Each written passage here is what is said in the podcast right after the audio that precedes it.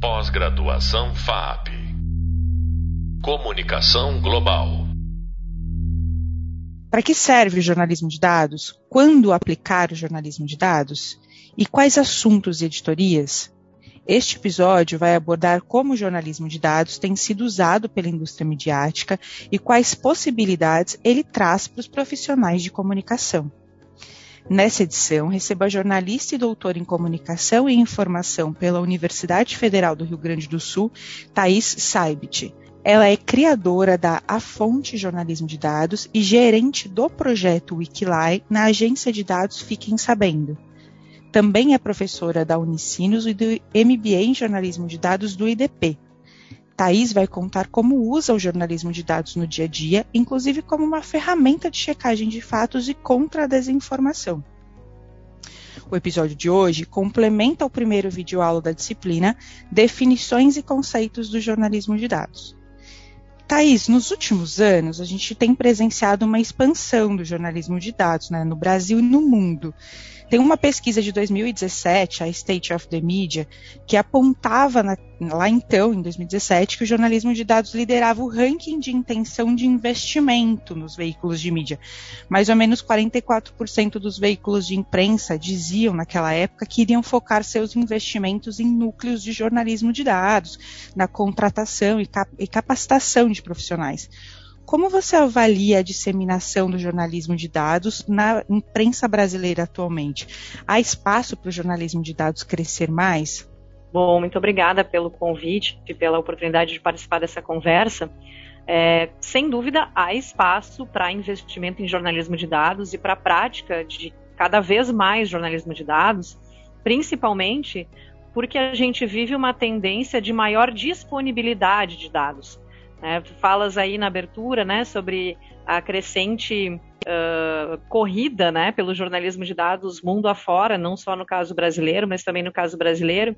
Isso a gente pode dizer que vem né, em, em, ao encontro de todo um movimento de dados abertos, o, o, a própria indústria né, do Big Data, as tecnologias, um mundo cada vez mais atravessado né, por tecnologias de comunicação e informação, e as próprias legislações de transparência. Né? A gente tem nos últimos 10 anos, a Lei de Acesso à Informação Brasileira, né, completa 10 anos em 2022, 10 anos de vigência, é, mas é uma discussão que já vinha de anos anteriores, é, dentro de, uma, é, de um debate global por governos mais abertos, né, no sentido de que sejam transparentes em relação aos seus indicadores, às suas políticas, para promover o efetivo controle social e o efetivo compartilhamento também de informações entre os diferentes países. Isso beneficia o jornalismo, em especial o jornalismo de dados, uh, nos últimos anos e, e, faz com que haja essa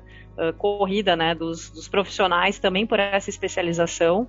É, agora, claro, né, tem limitações, porque tem a, o tempo todo a gente enfrenta avanços e retrocessos né, no, no que se refere principalmente à transparência pública, uh, por questões governamentais, por questões estruturais mesmo também, né, de ter uma boa infraestrutura para disponibilização desses dados, uh, por questões de segurança também, né, e privacidade de dados. A gente está em meio a esse debate no caso brasileiro, né, da Lei Geral de Proteção de Dados Pessoais. Então, é um terreno que, que ele, ele enfrenta muitas vezes avanços e retrocessos, porque a gente precisa também entender esse tempo né, que a gente está vivendo, é, entender as regulamentações possíveis para as plataformas e, e para todos esses um, atores da indústria de tecnologia da informação que produz e usa tantos dados a nosso respeito, inclusive oferecendo subsídio jornalístico né, para gente. Você tocou num ponto bem interessante, Thaís, é, que diferente de outras plataformas e como redes sociais, por exemplo, a gente tem um boom mundial meio que homogêneo, né? Então todo mundo começa a usar o TikTok, o Instagram, e a gente vê isso se replicar na imprensa e impactar os comunicadores. A parte do jornalismo de dados ela fica um pouco vulnerável àquela região de atuação, ao país de atuação, à legislação de atuação. Então não é um crescimento uniforme, né? Pode ser que no Brasil a gente esteja vendo um boom e pode ser que em outro país não, e vice-versa. É, essa questão dos retrocessos que você mencionou. Como a gente equaliza isso? Né? Isso é bom, isso é ruim? É como viver, como pensar numa carreira de jornalismo de dados considerando esse cenário?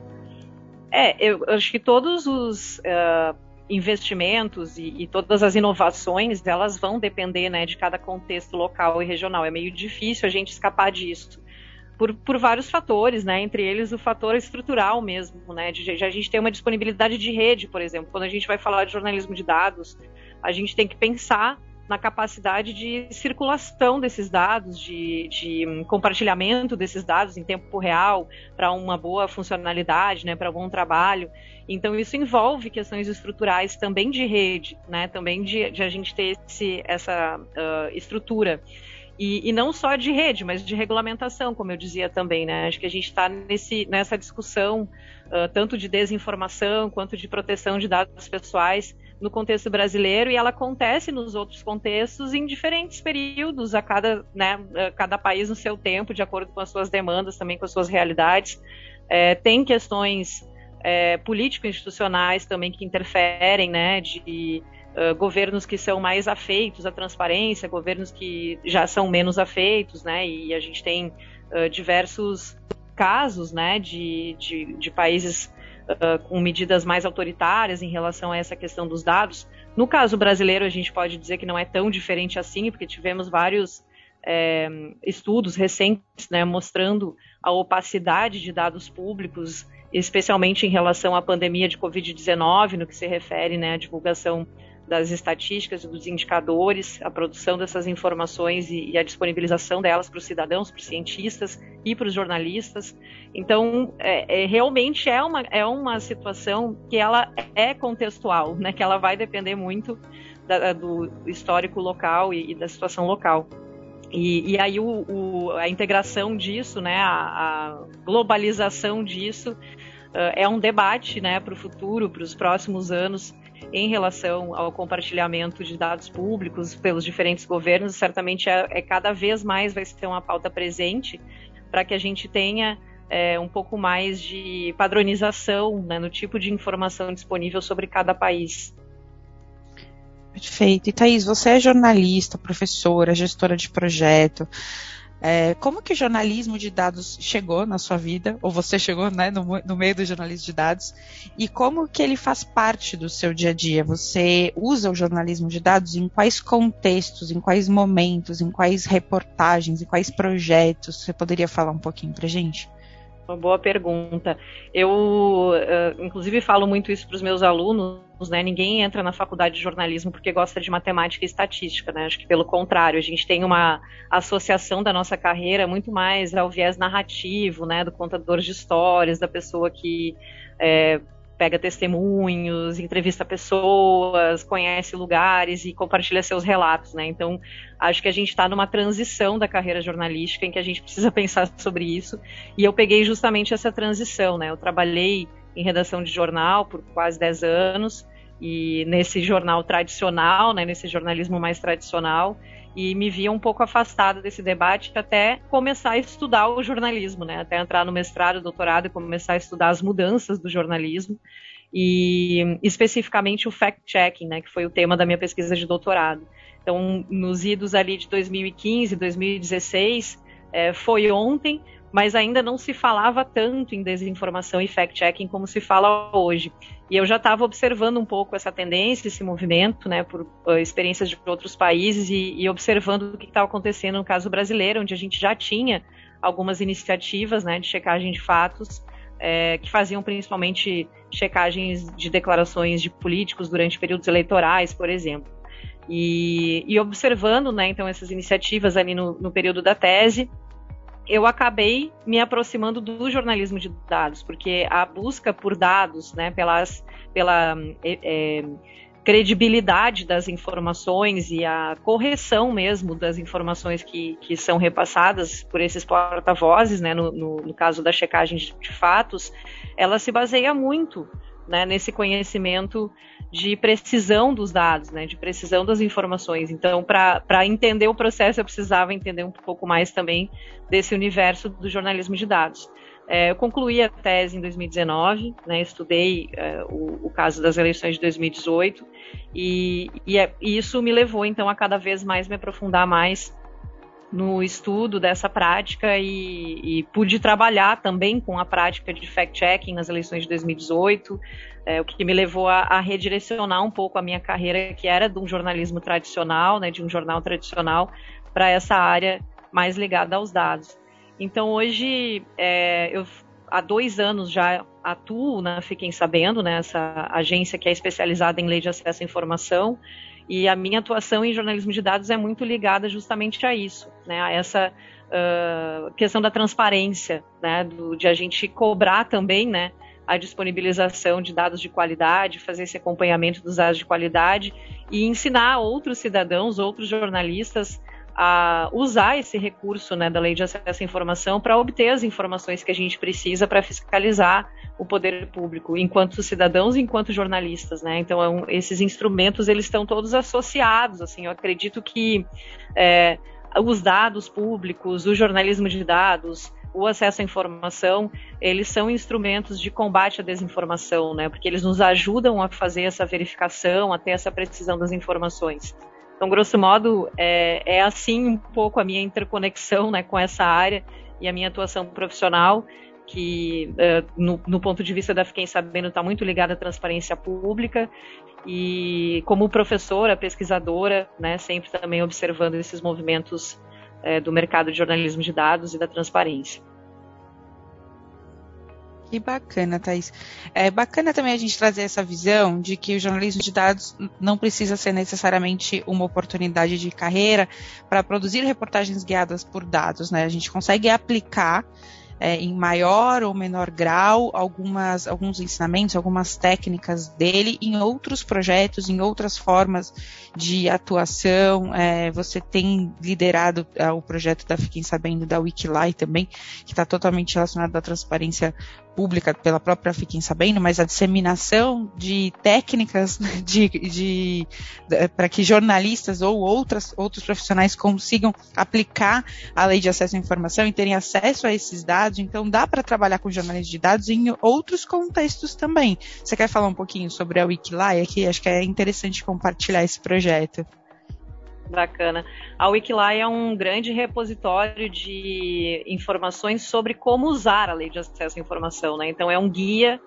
A gente buscou pelo formato wiki, né? Ele nos permite uh, trabalhar com verbetes bem no sentido Wikipédia mesmo, né? Então, facilitando a busca de conceitos-chave, porque a, a, lei de acesso à informação, como qualquer legislação, tem muito essa coisa do jargão jurídico, do jargão burocrático, que muitas vezes afasta o cidadão, né? mesmo um cidadão bem informado, diante de terminologias bem específicas né, ali da legislação, às vezes fica um pouco perdido.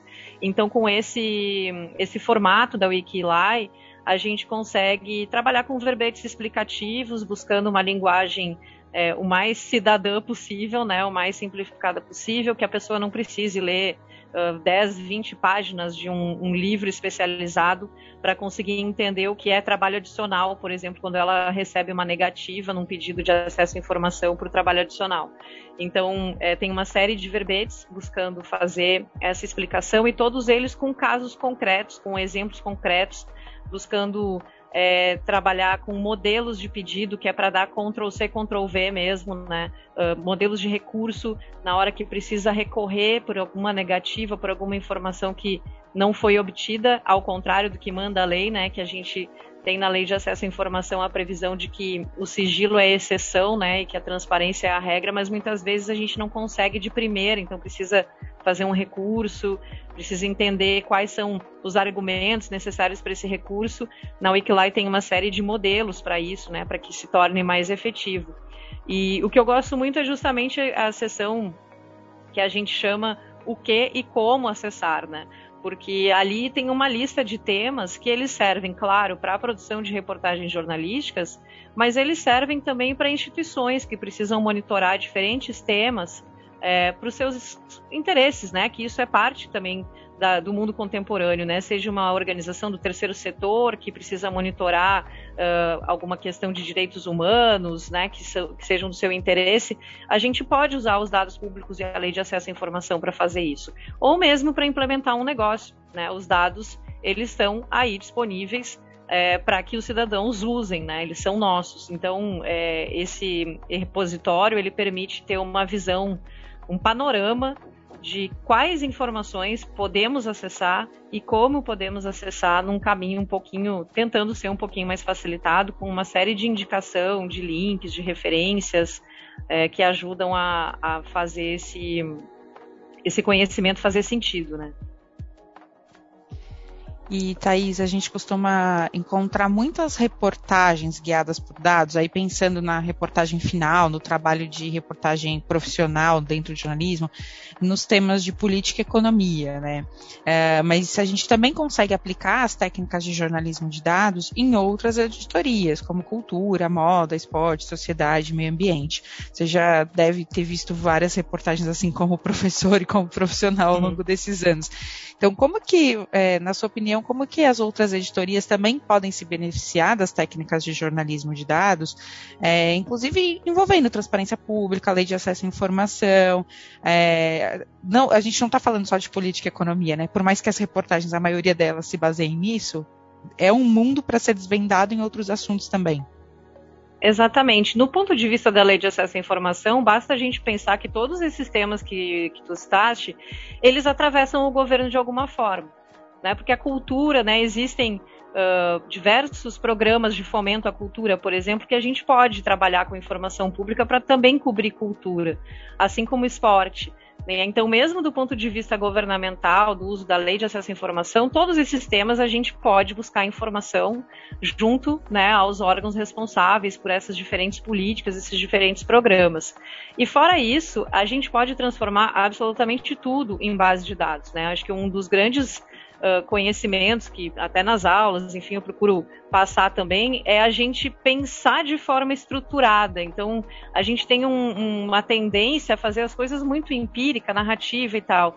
Mas por que não estabelecer critérios, categorias que eu possa classificar é, sei lá, determinados estilos musicais, ou, ou, mesmo analisar o desempenho de um atleta a partir de certos critérios, a partir de certas observações que eu possa ir criando a minha própria base de dados, construindo a minha própria base de dados, para depois usar essas técnicas de análise e desenvolver uma reportagem com uma outra abordagem, né? uma, uma abordagem diferenciada, menos baseada em impressões e, e, e é, questões empíricas. Né? Então, acho que isso é um, um, um estímulo, assim, uma provocação de, de, que a gente pode sim né, estruturar a base de dados também por conta própria.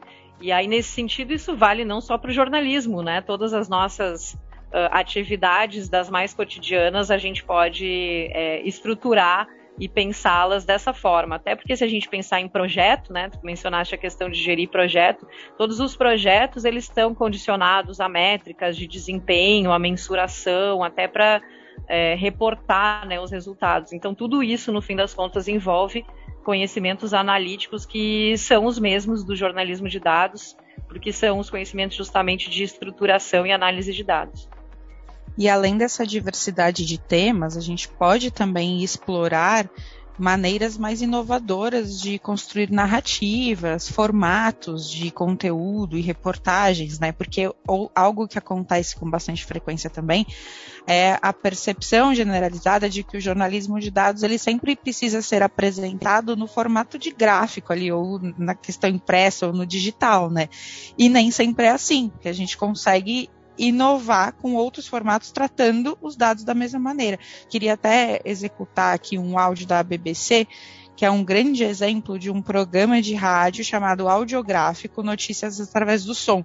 Eles conseguem pegar essa base de dados que eles estão trabalhando, a cada pauta de assuntos diferentes, economia, política, sociedade, moda, enfim, e eles trazem uma representação em áudio, e eles têm um podcast, um programa de rádio com isso. Então é o jornalismo de dados em outro formato que muitas vezes a gente não pensa é, nesse tipo de narrativa. Então vamos ouvir aqui aqui um exemplo que é de uma reportagem sobre a imigração mexicana aos Estados Unidos.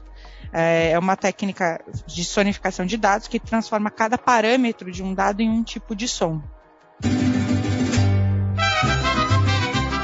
The long border between the US and Mexico is the world's most frequently crossed international boundary. The pace of this song represents the volume of Mexicans moving north into the US. We'll start in the 1950s.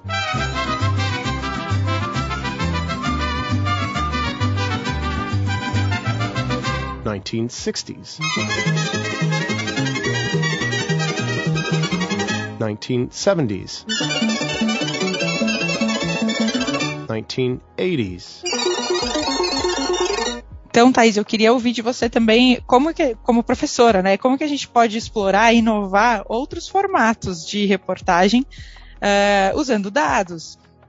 Muito interessante esse trabalho. Eu acredito que a gente está exatamente nesse momento, né, de começar a experimentar mais, assim.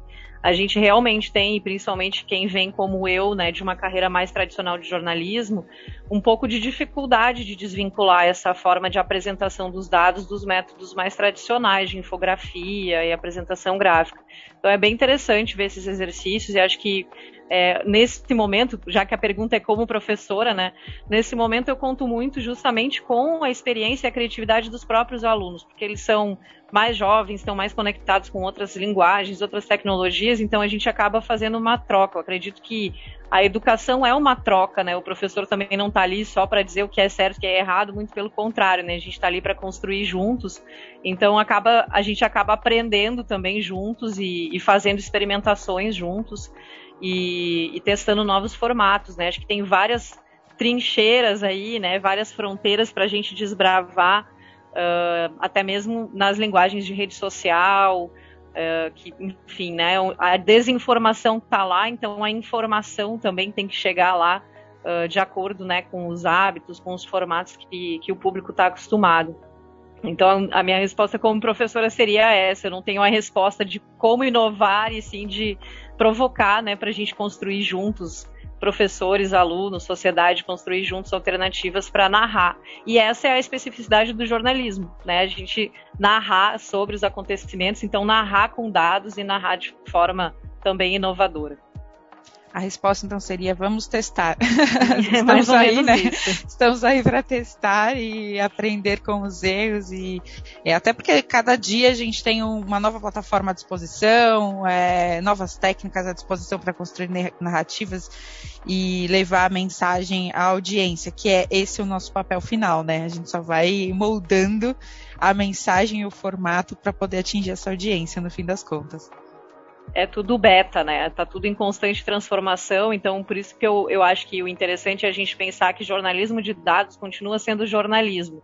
Eu falei da minha transição de carreira, né? Falando dessa associação de, uh, de, uma, de uma mais narrativa, né? De uma atividade mais narrativa do jornalismo e a gente agora se, se apropriando cada vez mais dos dados, mas no fim das contas os dados eles são instrumentos para que a gente possa narrar o mundo, que é o que o jornalismo faz. Então o jornalismo de dados continua sendo jornalismo. Muito bom, queria agradecer, Thaís, foi ótimo conversar com você, obrigada pela participação aqui. Uh, e você que está ouvindo, acabou de participar, ouvir a, a, o nosso podcast da disciplina de jornalismo de dados. Eu sou a professora Beatriz Farruja. Nesse episódio a gente conversou com a Thais Saibet, a gente abordou como o jornalismo de dados pode ser versátil, capaz de criar reportagens de diferentes assuntos e apoiar outras iniciativas como combate à desinformação e à fake news. Uh, sobre esse tema, eu ainda convido você a ler o e-book da disciplina, que está disponibilizado no Hub Leitura, e lá são apresentados outros exemplos da aplicação do jornalismo de dados na indústria midiática atualmente. O próximo episódio do podcast vai abordar as técnicas usadas para obter e coletar dados em diferentes plataformas no mundo digital. Espero você até lá. Pós-graduação FAP Comunicação Global